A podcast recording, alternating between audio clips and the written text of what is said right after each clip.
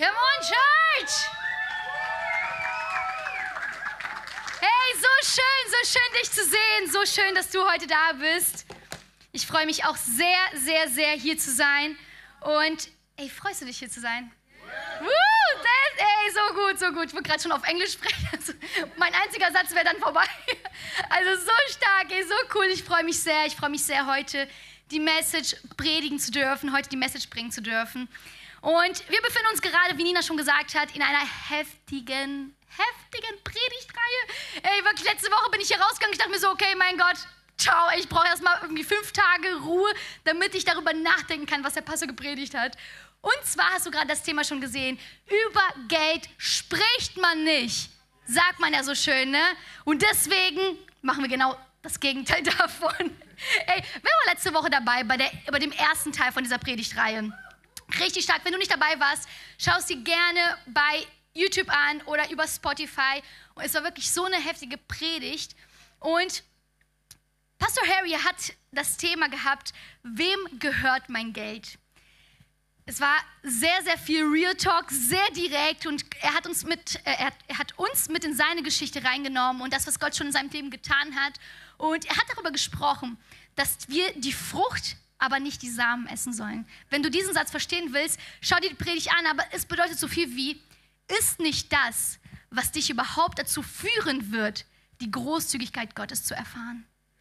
Ist nicht das auf, was dich dazu führen wird, die Großzügigkeit Gottes zu erfahren. Und das ist egal, wie deine Umstände sind. Hey, er hat genau über eine bestimmte Stelle in der Bibel gesprochen, nämlich über die Witte, die hatte nichts zu essen, die hatte nichts da, die waren komplett arm, es war wirklich große Armut dort. Und um zu bekommen, musste sie geben. Hey, und das ist so stark, weil wir lernen daraus, dass die beste Art und Weise, einen Zustand der Not zu verändern, umzukehren, ist, indem wir eine Haltung der Großzügigkeit einnehmen und von dem teilen, was wir haben. Und das ist so, so tiefgründig, Leute, und so stark. Also es war wirklich eine starke Message. Und vielleicht bist du zum allerersten Mal da und denkst dir so, vielleicht bist du schon irgendwie lange nicht in der Kirche gewesen oder vielleicht noch nie in der Kirche und vielleicht trägst du in deinem Herzen schon ein Vorurteil. Passiert sehr oft, nämlich man hört sehr oft, die Kirche will nur mein Geld. Wer hat sowas schon mal gehört? Hat schon mal sowas gehört? Ich habe schon sehr oft gehört, die Kirche will nur mein Geld. Ja, welcome to church, du hast genau die richtige Predigtreihe erwischt. Und warum sage ich das? Weil es ist eine krasse Predigtreihe, ja, und wir sprechen über Geld, so ein heikles Thema, gerade in Europa, gerade in Deutschland. Über Geld spricht man nicht, Amaris. Und ja, also ich, ich halte mich sonst an Regeln, aber Gott sei Dank gilt diese Regel nicht für die Bibel. Und wenn es nicht für die Bibel gilt, dann müssen wir darüber sprechen.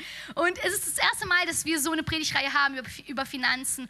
Und wenn du irgendwas Komisches darüber gedacht hast, nämlich, was meint Gott damit? Oder wieso will die Kirche denn mein Geld? Will die Kirche überhaupt mein Geld? Wenn du diese Fragen getragen hast, dann bist du genau richtig, denn es ist die perfekte Chance zu verstehen, was Gott mit Finanzen meint. Was sind Finanzen nach dem Herzen Gottes? Ey, was bedeuten sie für Gott? Und wie sollen wir das verstehen, wenn wir nicht darüber reden? Das hat der Pastor letzte Woche angesprochen. Hey, wie sollen wir jemals verstehen, was die Bibel darüber denkt, wenn wir nicht über Finanzen sprechen? Wir sprechen über Sex, wir sprechen über Beziehungen, wir sprechen Ach so, Sex darf man auch nicht sagen. Wir sprechen über Sex, wir sprechen über Beziehungen, wir sprechen über so viel. Warum sollten wir nicht über einen wichtig, so einen wichtigen Bestandteil unseres Lebens sprechen, nämlich die Finanzen, nämlich das Geld?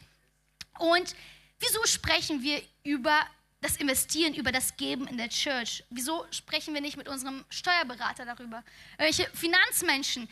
Ich will dir zeigen, was Paulus sagt. Und zwar in Philippa 4, Vers 17. Da steht, Leute, ich schreibe das nicht, weil ich mir, Leute, da steht da, das hast du noch nicht gelesen. Ich schreibe das nicht, weil ich mir weitere finanzielle Unterstützung erhoffe. Es geht mir um die Frucht, die daraus erwächst. Es geht mir um die Frucht, die daraus erwächst. Nämlich wird Gott euch für eure Liebe und Fürsorge belohnen. Und wenn wir das verändern, das mal umschreiben, ich werde so, so, heute so einiges umformulieren, damit du es wirklich direkt verstehst, nämlich, hey Leute, liebe Leute in Braunschweig in Oktober 2021, wir sprechen nicht darüber, weil wir uns irgendwas erhoffen. Wir sprechen darüber wegen der Frucht, die in deinem Leben erwachsen wird. Und das ist, der, das ist die Begründung dafür. Und Du sollst wissen, das will ich dir schon vorwegnehmen, wir geben nicht nur, um die Church zu unterstützen. Wenn du das gedacht hast, dann will ich dieses Denken heute brechen. Ey, mit anderen Worten, wir Menschen, wir brauchen das Geben viel mehr als die Kirche. Du und ich brauchen unser Geben, diese Haltung viel mehr als die Kirche. Weißt du was? Wer gibt, er braucht das Geben, um die Wirkung auf sein Leben zu erfahren, die das Geben erzeugt.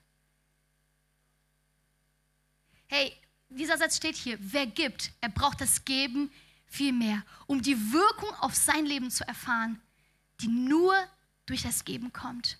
Nur durch das Geben. Und daher sprechen wir darüber. Ja, wir als Church haben uns dazu entschieden, auch von Großzügigkeit zu leben und wir brauchen sie, klar. Das will ich hier, also ich will nicht irgendeinen Schwachsinn erzählen. Aber vor allem geht es uns wirklich um diese Frucht, die in deinem Leben entstehen wird und erwachsen wird, wenn du es verstehst. Und daher ist das Thema meiner Message, geht es wirklich nur um Geld? Das ist mein Thema für heute. Geht es wirklich nur um Geld? Du kannst, wir machen dich mal wach. Sprich es mal aus. Geht es wirklich nur um Geld? Wollen wir das tun? der Pastor ist weg und dann komme ich. Also ich bin seine Tochter, Leute, ich kann es gar nicht anders. Irgendwie ist das in unserem Blut so, dass dieses, sag das mal zu deinem Nachbarn und wiederhol das mal. Also machen wir das mal. Wir wollen den Pastor heute nicht missen. Also, come on. warte, warte. Genau, das 1, 2, 3 hat gefehlt. Sorry, Pastor, ich lerne noch, ich lerne noch, wie man das macht. Alright, 1, 2, 3. Geht es wirklich nur um Geld? Ey, auf diese Frage will ich heute eingehen. Und vielleicht kennst du mich noch nicht, und daher will ich so ganz kurz, dich ganz kurz abholen. Ich, wie gesagt, ich bin die Tochter von diesem Pastor hier, Pastor Harry Oliveira. Und ich bin mein Leben lang in der Church gewesen. Ich bin in der Church aufgewachsen. Wirklich, meine, die anderen Kinder, die haben so irgendwie um 19 Uhr schon im Bett gelegen. Um 19 Uhr lag ich unter den Sesseln, unter den Sachen hier in der Church irgendwie, weil das sind Church Kids. Church Kids sind die, die, ja, wo die Eltern das Bett aus Stühlen basteln müssen. So, das, so, so wachsen sie auf, diese Menschen. Und so ein Mensch bin ich. Ich weiß nicht, ob ich damals irgendwie runtergefallen bin. Kann sein, dass ich deswegen heute so bin. I don't know, wer weiß. Aber ich bin so in der Church aufgewachsen. Und das Thema Finanzen war für mich noch nie ein Problem. Wir sind damit aufgewachsen mit diesem Prinzip, was es bedeutet. Und jedes Mal als Kinder, wenn wir uns über unsere finanzielle Situation beschwert haben, kam ziemlich oft vor. Du hast letzte Woche, wenn du letzte Woche hier gewesen bist, wirst du ein bisschen von unserer Geschichte gehört haben, wie der Pastor gepredigt hat und erzählt hat, als wir in Portugal angekommen sind, aus Brasilien dort, ja, dorthin geflogen sind, um dort zu wohnen. Und dass wir an einem, an einem Abend wirklich nichts hatten. Wir hatten Kekse und Zitronen. Was für ein Abendessen kann man aus Keksen und Zitronen machen? Kekse mit Zitronenschalentee. Nicht Zitronentee, Zitronenschalentee, weil die Zitronen könnte man vielleicht am nächsten Tag für irgendwas brauchen. Und er hat darüber erzählt, was für ein Wunder wir erlebt haben. Wie am nächsten Tag, und das war, sie haben gebetet dafür, wir als Kinder, wir waren nur zu zweit, damals war Guy noch nicht da. Und meine Eltern haben dafür gebetet, Gott, keine Ahnung, was was du tun wirst, aber segne dieses Essen ich weiß nicht, ob man das überhaupt Essen nennen kann, aber segne dieses Essen. Es gab kein Brot, es gab keine Milch, es gab nichts für den nächsten Tag. Und am nächsten Tag kam jemand mit einem riesigen Einkauf. Er stand einfach vor der Tür. Und an einem Samstag um 8 Uhr morgens stand dieser Mensch da und meinte, Pastor, es tut mir so leid, ich weiß, du brauchst nichts, aber Gott hat mir jetzt gesagt, ich soll hierher kommen und diesen Einkauf bringen. Und der Pastor hat darüber erzählt, wie seine Reaktion gewesen ist. Er wusste nicht, ob er lachen oder heulen soll, ob er diesen Mann küssen soll oder ob er und den Kindern irgendwas zu essen gibt. Ey, Gott ist treu. Gott ist treu. Und wenn du eins mitnimmst in dieser Predigtreihe, dann, dass Gott treu ist. Damals, als wir uns äh, beschwert haben über unsere finanzielle Situation, oder als ich zum Beispiel 16 wurde, angefangen habe zu arbeiten und noch nicht eine gute Finanzverwaltung hatte. Ich nenne es mal so ganz vorsichtig, drücke das aus. Nehme ich so 400 Euro am Ende, des, am Ende des Monats bekommen. Damals waren es noch keine 450 Euro. Und dann irgendwie direkt, ich war, ich war die Person von meiner Familie, die immer essen gehen wollte. Ich habe mein ganzes Geld mit Essen gehen verwaltet. Wirklich, war Piano, die haben mich in der Mittagspause von der Schule gesehen. Andere Kinder gingen zum Supermarkt und haben sich beim Bäcker was geholt. Ich war bei Piano. Und genauso schnell war dieses Geld auch weg. Und damals, wenn das Geld dann weg war, haben wir, also habe ich natürlich dann irgendwas gesagt zu meinen Eltern, so, boah, ey, ich habe ein Geldproblem. Immer dieses, ich habe ein Geldproblem. Und mein Vater meinte immer, liebe Kinder, liebe Tochter, liebe Damaris, Geld ist nie das Problem, es ist die Lösung. Und damit bin ich aufgewachsen. So, okay, sehr weise. Stimmt, Geld ist nicht das Problem. Eigentlich ist Geld meine Lösung, würde meine Lösung sein. Und er hat es ihm aus Spaß gesagt ich habe es wirklich geglaubt. Und tatsächlich habe ich eins bezeugen können in diesem Satz, nämlich, dass Geld wirklich nie ein Problem ist. Weil es viel, viel mehr als um Geld geht.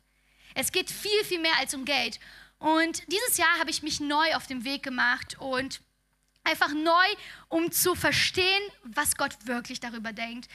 Weil ich dachte, in meiner Naivität, alles darüber zu wissen. Ich dachte, es geht darum, die Zehnten zu geben.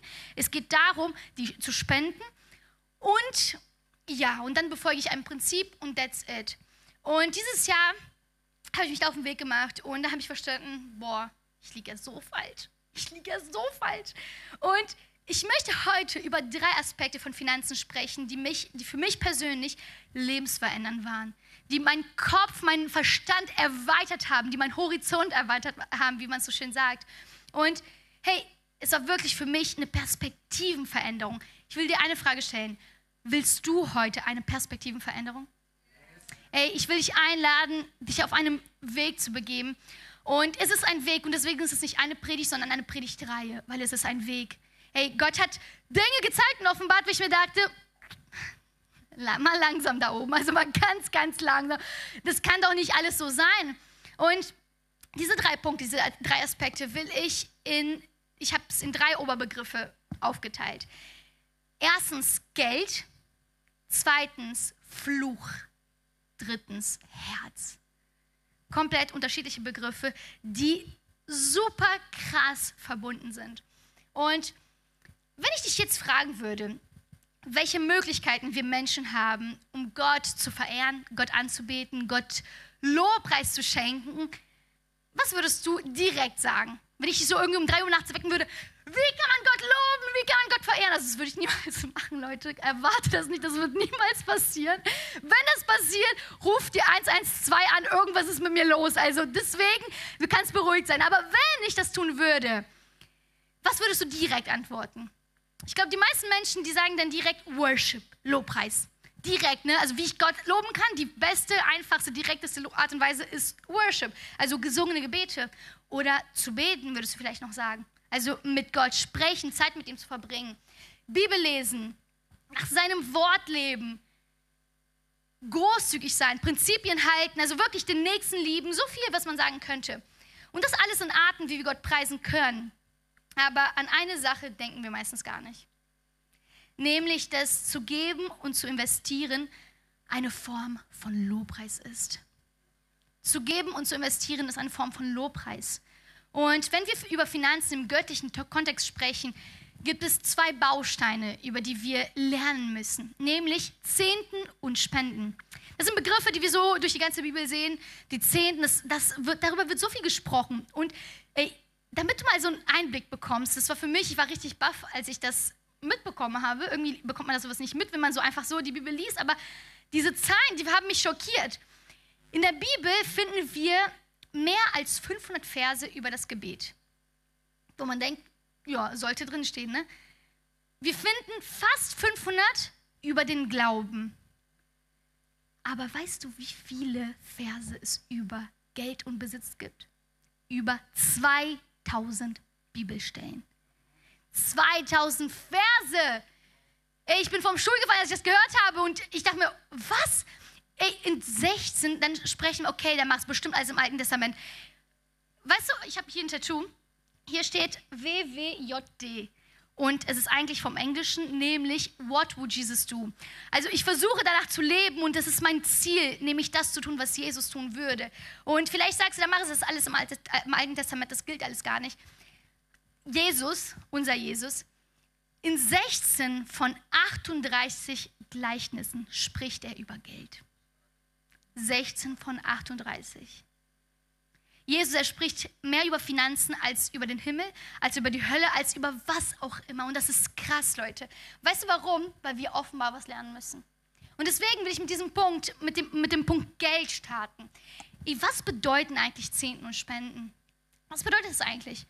Ich will mit dir in 3. Mose 27, Vers 30 lesen. Da steht, ein Zehntel aller Erträge des Landes, sei es Getreide oder Früchte, gehört dem Herrn und ist heilig. Also von 2000 Versen, ich konnte mich da richtig bedienen, ich wusste gar nicht, wofür ich mich entscheiden soll, aber diesen Vers habe ich genommen. Und hier sehen wir das Prinzip der Zehnten, welches direkt in Verbindung mit unserem Leben und mit unserer Realität steht. Und vielleicht denkst du, Damaris, da steht Getreide oder Früchte. Ich bekomme doch gar kein Getreide oder Früchte. Dann warte mal, du sitzt, ne? halt dich fest. Sprüche 3, Vers 9 und Vers 10. Ehre den Herrn mit deinem Besitz. Sprich, wiederhole es mal, Besitz. Besitz. Ehre den Herrn mit deinem Besitz und mit den Erstlingen all deines Einkommens. Dann werden sich deine Scheunen mit Korn und deine Fässer mit jungem Wein füllen. Zu Wein sagen wir Amen. Genau. Spaß. Spaß. Hey Leute, jetzt geht es plötzlich nicht mehr um Getreide und Früchte. Zwar werden sich unsere, werden sich unsere Scheunen mit, mit Korn, mit Wein füllen, aber hier steht, ehre den Herrn mit deinem Besitz, mit den Erstlingen deines Einkommens. Ey, wenn wir diesen anderen Vers, vielleicht kannst du es anmachen, Cynthia, die dritte Mose nochmal drauf schauen und das Ganze mal umformulieren. Nämlich ein Zehntel deiner Erträge, und jetzt kommt Version Damaris.0 hier für das 21. Jahrhundert, ein Zehntel deiner Erträge, sei es Dollar oder Euro, sei es in Bar oder auf deinem Konto, damit sollst du Gott ehren. Und es ist heilig. Hey, es gehört dem Herrn, es ist heilig, steht da.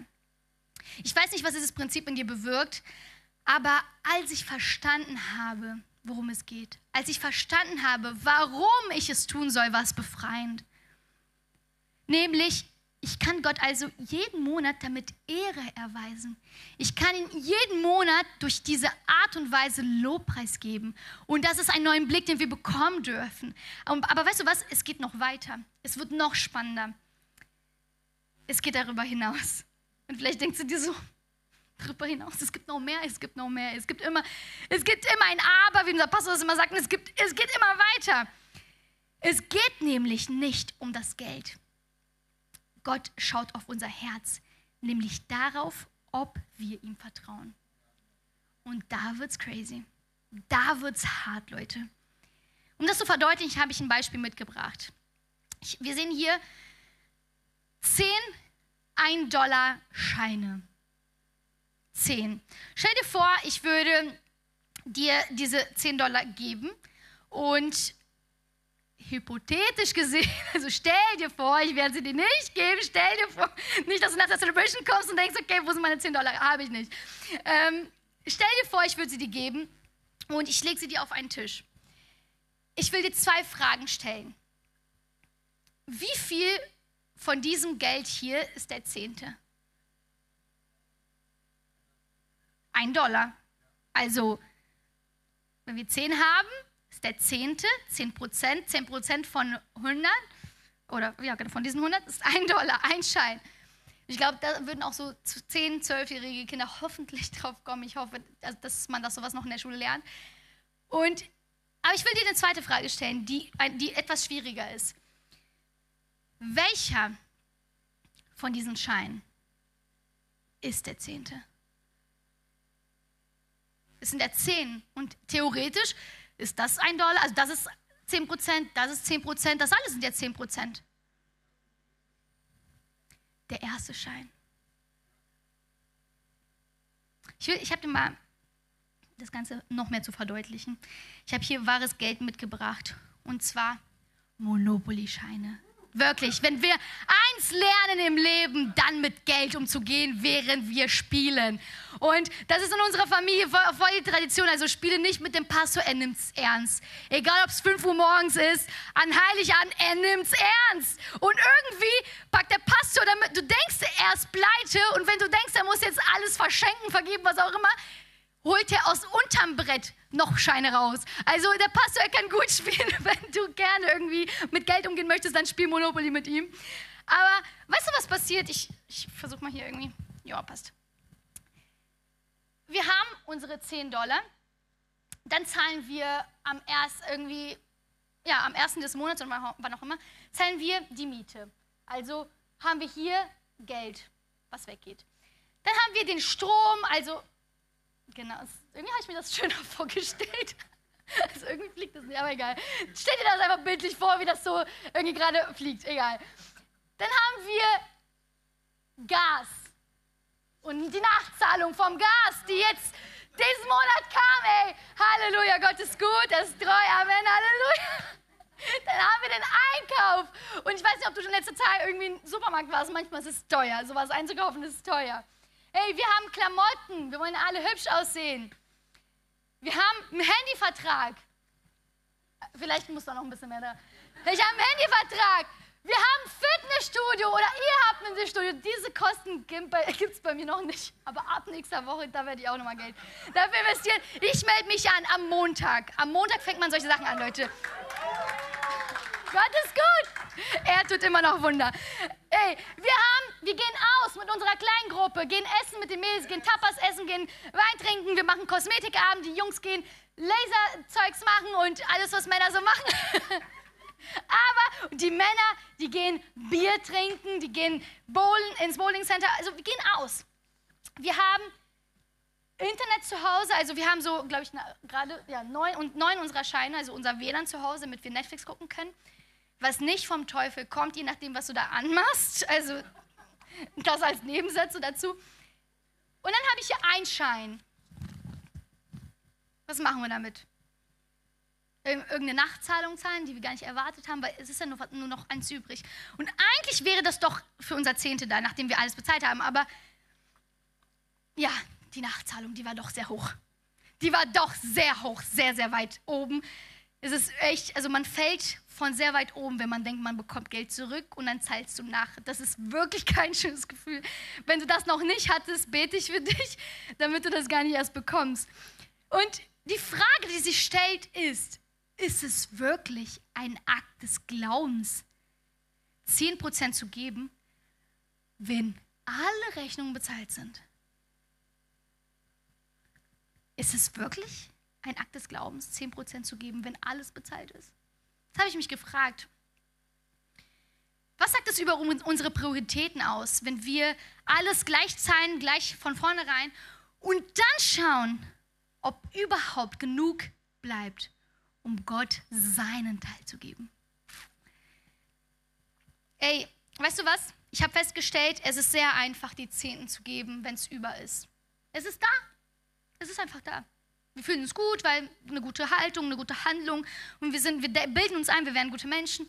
Und, aber weißt du, was, was ich festgestellt habe? Die Herausforderung liegt darin, Gott so weit zu vertrauen, dass wir ihm den ersten Teil geben.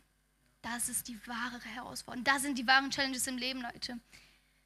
In 2. Mose Kapitel 23, Vers 19 steht, bringt das Beste, und wörtlich heißt es das Erste, von den ersten Erträgen deiner Ernte in das Haus des Herrn eures Gottes.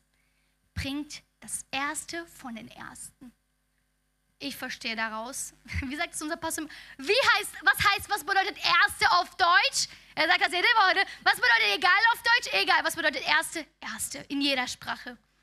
Hey, Erstlinge, die Erstlinge waren schon immer ein Prinzip in der Bibel. Es ging immer, wenn wir auf das Alte Testament schauen, ey, auf, von Anfang der Geschichte um die Erstgeborenen. Der Erstgeborene, der hatte das, das Recht, den Segen zu bekommen. Es ging immer um die erstgeborenen Tiere, die man geopfert hat. Und weißt du, wer ein Erstgeborener war? Jesus. Jesus war der Erstgeborene. Er war buchstäblich ein Erstlingsopfer. Ey, unser Leben hat sich komplett verändert, als wir Gott so weit vertraut haben, dass wir ihm den ersten Teil und nicht den letzten Teil gegeben haben. Gabriel wird nächste Woche predigen und du kannst, boah, ey, halt dich fest. Also, love you, baby. Das ist mein Mann. Love you, love you, love you. Ey, er wird darüber predigen nächste Woche im dritten Teil dieser Predigtreihe und er wird ähm, näher darauf eingehen, was Gott in diesem Bereich schon in unserem Leben getan hat, als wir das verstanden haben. Und es ist so krass, Leute. Es ist so krass, was Gott tut und wie treu er ist, wenn wir ihm Treue entgegenbringen. Es ist immer Glauben nötig, um das Erste zu geben. Es ist immer Glauben nötig. Erwarte gar nicht, dass es einfach, es ist nicht natürlich für uns, Leute. Es ist nicht natürlich. In welcher Welt ist es natürlich, das zu geben, was ich vielleicht noch brauchen könnte?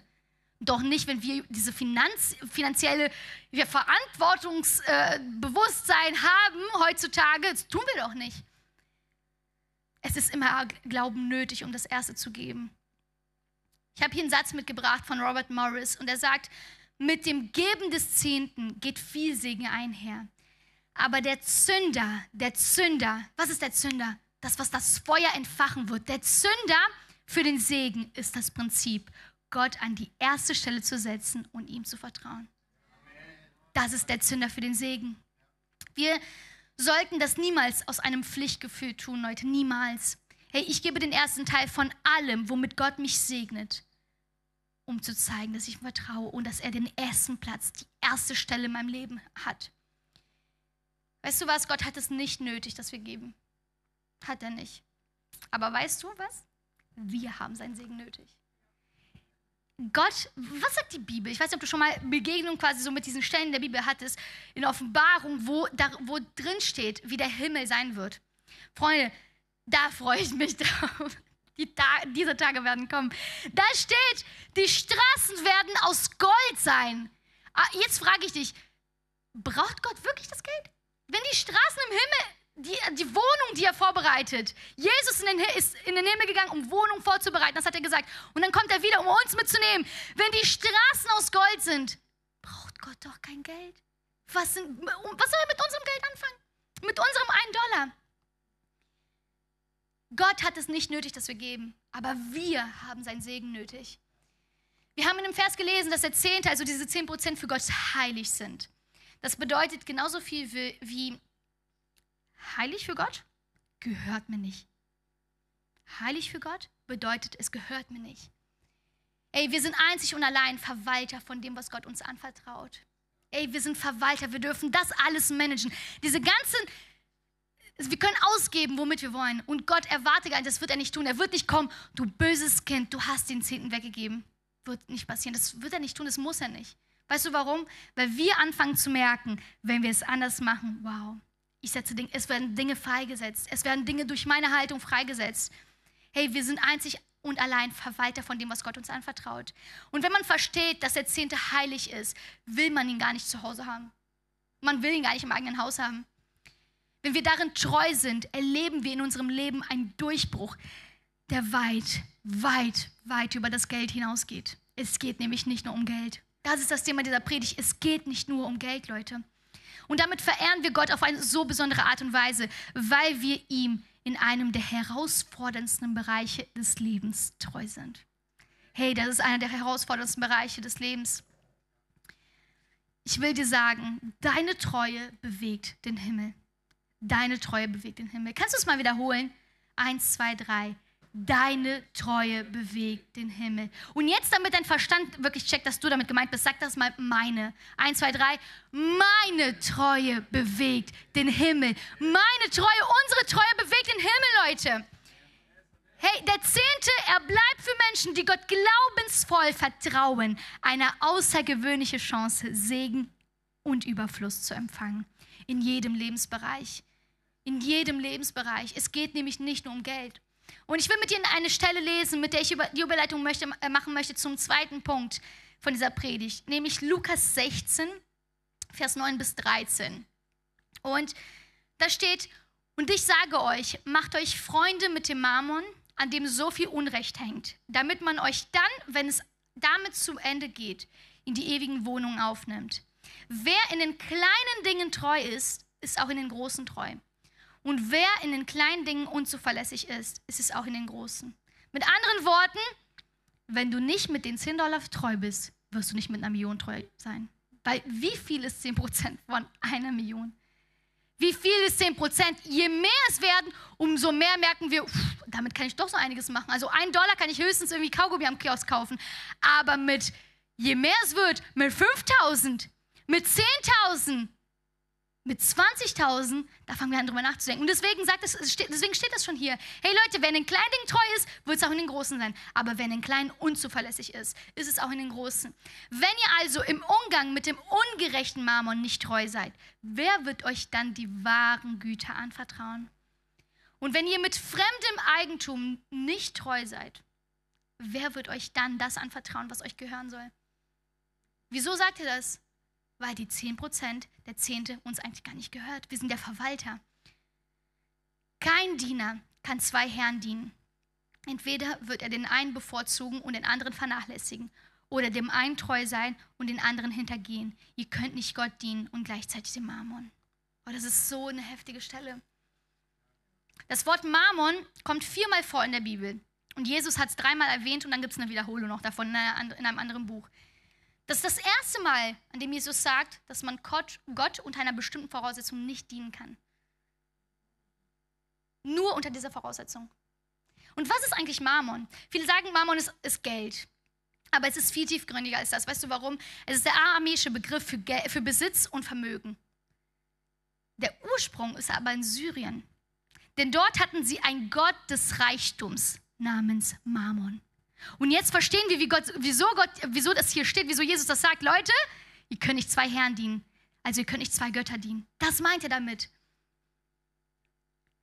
Ich will über Fluch sprechen. Das ist ein starkes Wort, ich weiß. Weißt du was? Geld kann zu einem Fluch werden. Geld ist aber kein Fluch. Geld ist aber kein Fluch. Geld und Mammon sind keine Synonyme, Leute. Letzte Woche hat der Pastor diesen Vers erwähnt, nämlich in 1. Timotheus 6, Vers 10.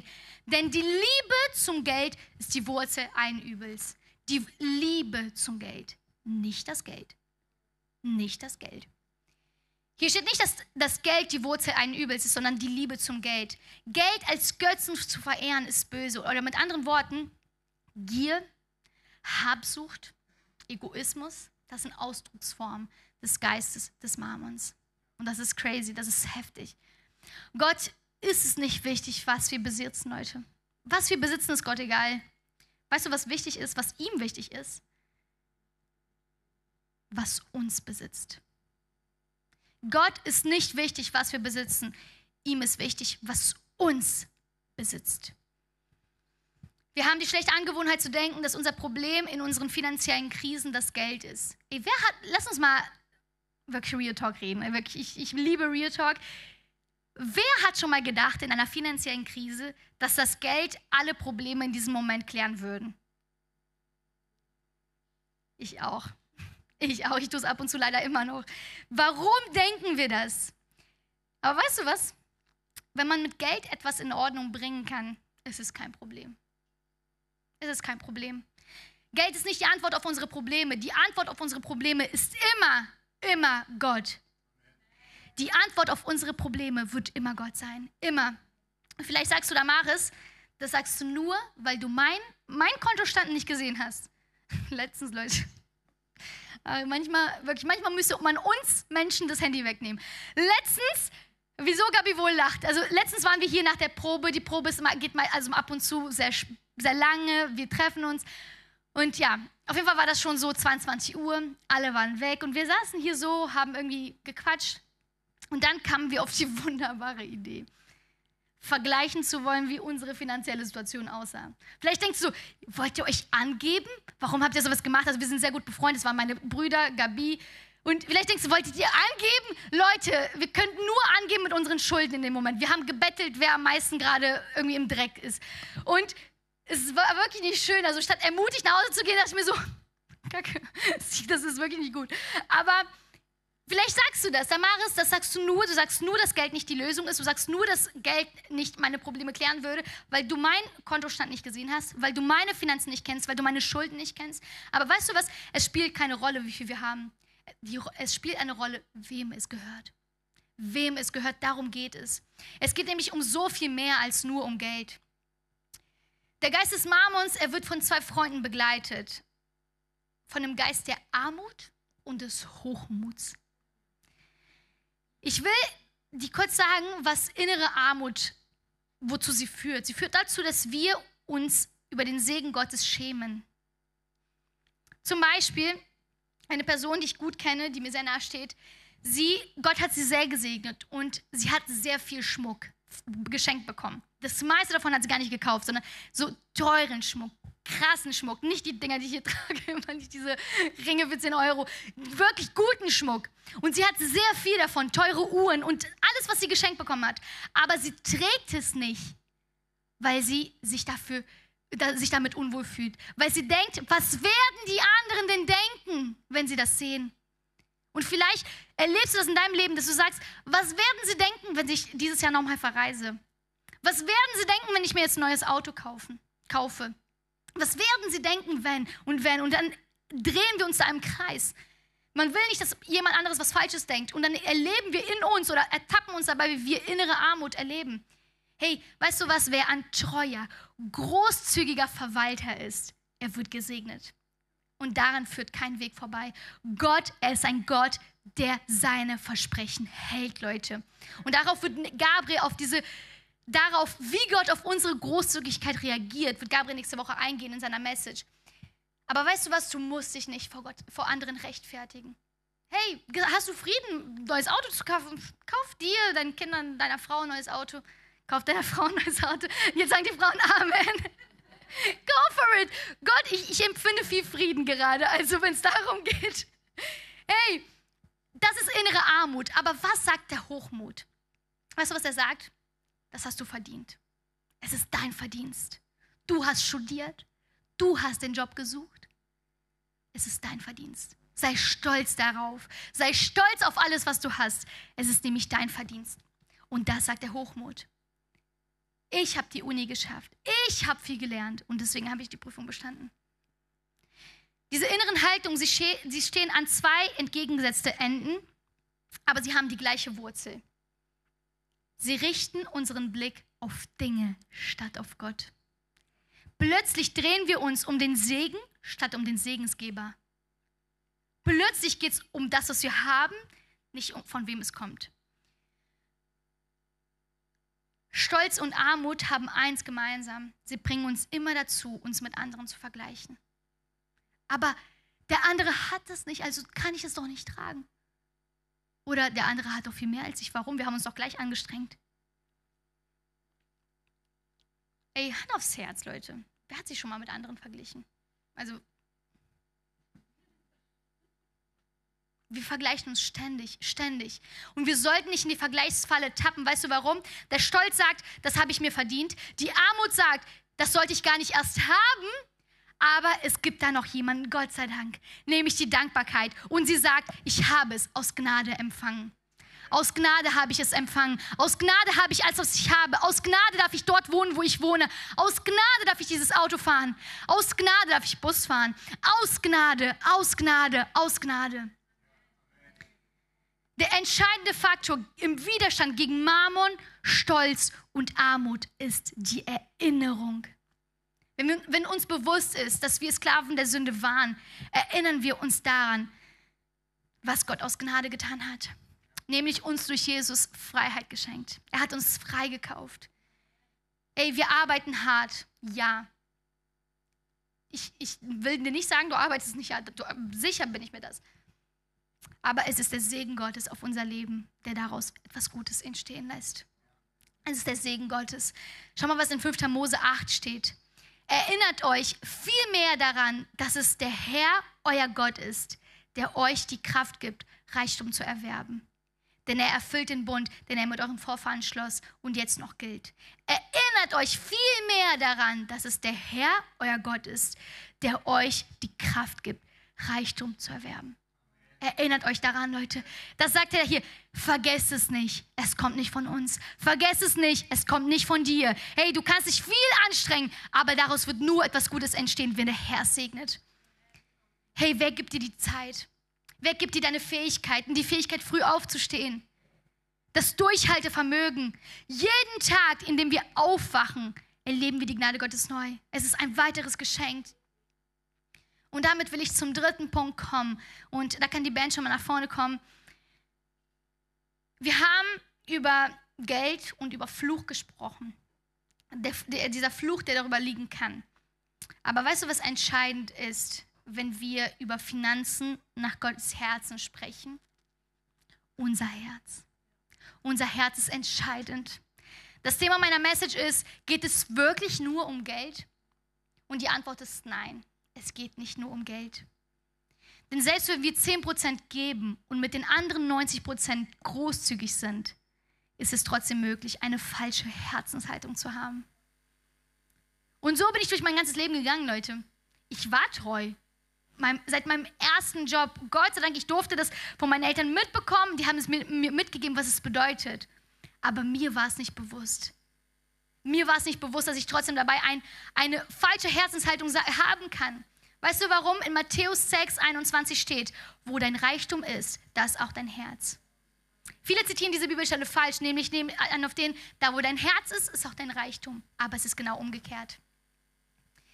Es ist, das ist ein kleiner Unterschied, Leute. Im Grunde ist diese Aussage, dass unser Herz unserem Reichtum folgt.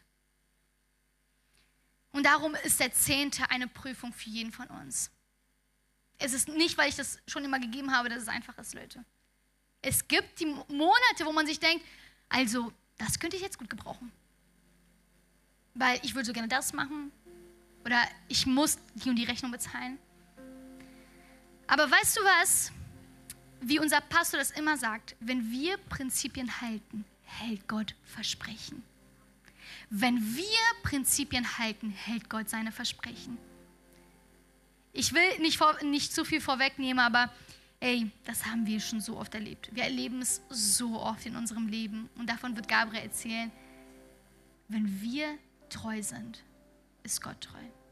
Es hat noch nie gefehlt, schon oft saßen wir da und dachten, die Nachzahlung habe ich aber jetzt nicht erwartet. Also Gabriel ist sehr, er geht sehr bewusst mit, mit, unseren Finanzen um und ich bin dankbar, dass ich ihn habe. Ich durfte da sehr viel lernen in den letzten Jahren, nämlich nicht jeden Tag zur Vapiane zu gehen oder so, sowas habe ich gelernt. Aber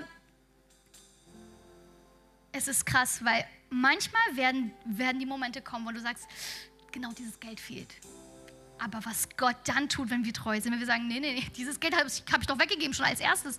Es ist gar nicht mehr da damit ich gar nicht erst in Versuchung komme. Wenn wir Prinzipien halten, hält Gott Versprechen.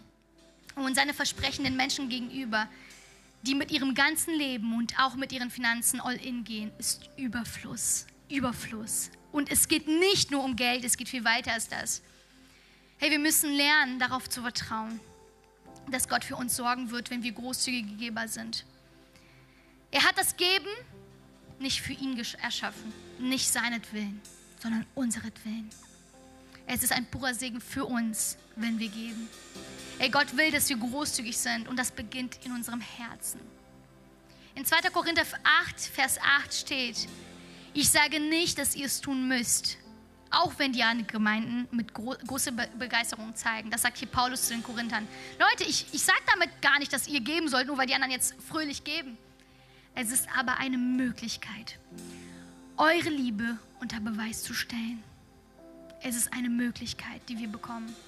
Großzügig zu sein, seinen Zehnten zu geben, in Menschen, in die Kirche zu investieren, ist nicht nur eine Handlung des Gehorsams, Leute.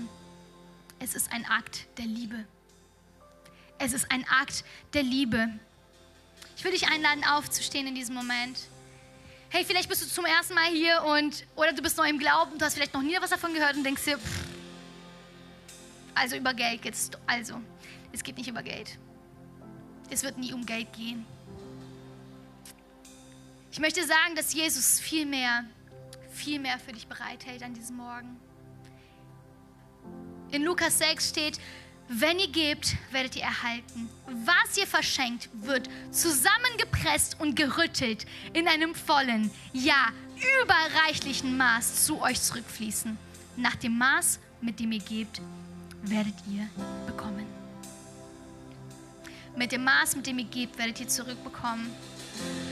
Hey, so oft, so oft erwarten wir von Gott, von unserer Familie, von unseren Freunden, von unseren Arbeitskollegen, von den Menschen, von unserer Kirche, von unserem Pastor, erwarten wir so oft viel mehr, als wir geben. Wir erwarten, dass er uns einmal die Woche anruft. Wir erwarten von unserer Kirche, dass wir, wow, dass man immer an uns denkt. Aber wann hast du die, das letzte Mal deinem Pastor eine Nachricht geschrieben? Wann hast du ihn das letzte Mal angerufen und gesagt, hey Pastor, komm vorbei, lass uns einen Kaffee trinken? Pastor, ich habe gerade nicht gedacht, geht's dir gut? Das freut mich. Das ist alles, was ich wollte, zu wissen, ob es dir gut geht. Es ist krass, Leute. Es geht viel mehr als um Geld. Es ist Geld. Was ist Geld? Geld vergeht. Aber das, was wir investieren, das vergeht nicht.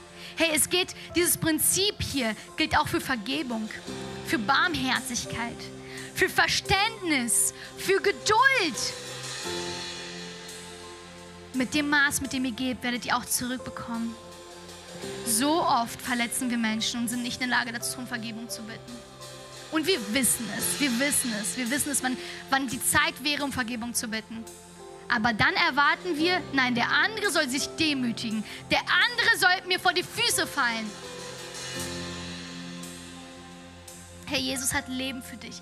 Er hat Frieden, er hat Hoffnung, er hat Geborgenheit und das alles im Überfluss. Die Frage ist aber, wenn wir ganz, in unser ganz tief in unser Herz schauen, was steht heute für dich an? Was steht heute für dich an? Worin solltest du heute großzügig sein? Geht es um deine Finanzen, wenn du schon, schon lange mit Jesus unterwegs bist? Wenn die Life in Hope Church oder eine andere Church dein Zuhause ist, geht es vielleicht um Finanzen? Oder geht es um Vergebung, die du aussprechen solltest? Geht es um den Stolz, den du loslassen solltest? Worin sollten wir heute großzügig sein? Vorhin haben wir ein Lied gesungen, das genau darüber spricht, worauf wir unser Leben bauen. Und die Challenge, die ich heute geben möchte, ist, dich zu hinterfragen. Auf welche Prinzipien baue ich mein Leben? Was erwarte ich, was ich selbst noch gar nicht erfülle? In diesem Vers haben wir gelesen, in Lukas 6, 38, den zweiten Teil. Nach dem Maß, mit dem ihr gebt, werdet ihr zurückbekommen. Hey, lass uns nicht das erwarten, was wir selbst nicht tun.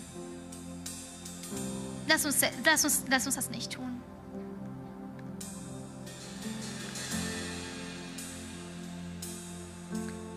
Wir erwarten so viel. Die Frage ist aber heute und mit dieser Predigtreihe ist die Frage, wozu bin ich bereit zu geben? Diese Predigtreihe fordert uns heraus, aus einer Haltung von einem Gast zu der Haltung eines Gastgebers zu kommen.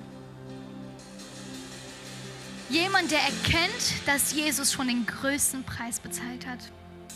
Und dass wir nun an der Reihe sind, aufzustehen und zu geben. Unsere Finanzen zu geben. Unser Herz zu geben. Unsere Vergebung auszusprechen. Und unsere Geduld zu investieren. Ich will dich gerne dazu einladen, zu beten mit mir, wenn du kannst. Schließ deine Augen, wenn du möchtest. Und lass uns gemeinsam beten, genau dafür. Jesus, danke Danke, dass wir hier sein dürfen. Danke, dass wir wachgerüttelt werden dürfen von dir. Danke, dass du uns Dinge neu aufs Herz legst. Danke, dass du unsere Aufmerksamkeit und unseren Fokus dahin lenkst, was wichtig ist. Und an diesem Morgen wollen wir, dass du uns auf, aufs Herz legst, das, worin wir großzügig sein sollen, Jesus. Ob es, uns, ob es um, um unsere Finanzen geht, um unser Geld, um unser Besitz, ob es um Vergebung geht, die wir aussprechen sollten. Hey, da sind Menschen, die auf unsere Vergebung warten. Und Jesus, wir wollen, dass du genau das in unser Herz stellst in diesem Moment. Wo wird Vergebung benötigt? Wo müssen wir Geduld entgegenbringen? Geduld unseren Eltern gegenüber, Geduld unseren Kindern gegenüber, Geduld unserer Familie gegenüber. Hey Jesus, wir laden dich ein, dass du zu unseren Herzen sprichst an diesem Morgen. Wir sind offen, offen für das, was du sagen willst, offen für das, woran du an uns arbeiten möchtest. Herr Jesus, wir wollen großzügig sein, weil du so großzügig gewesen bist. Hey, Gott hat dich auf diese Erde geschickt, um für uns zu sterben. Du warst großzügig, du hast dein ganzes Leben gegeben. Du hast dein ganzes Leben für uns geopfert und heute Morgen wollen wir dich fragen, hey, worin sollen wir großzügig sein? Danke, danke, dass dein Wort so lebendig ist und dass dein Wort immer noch im Oktober 2021 in Braunschweig spricht zu uns, Jesus. Dafür beten wir dich an, dafür verehren wir dich und dafür danken wir dir. In deinem Namen. Amen. Amen.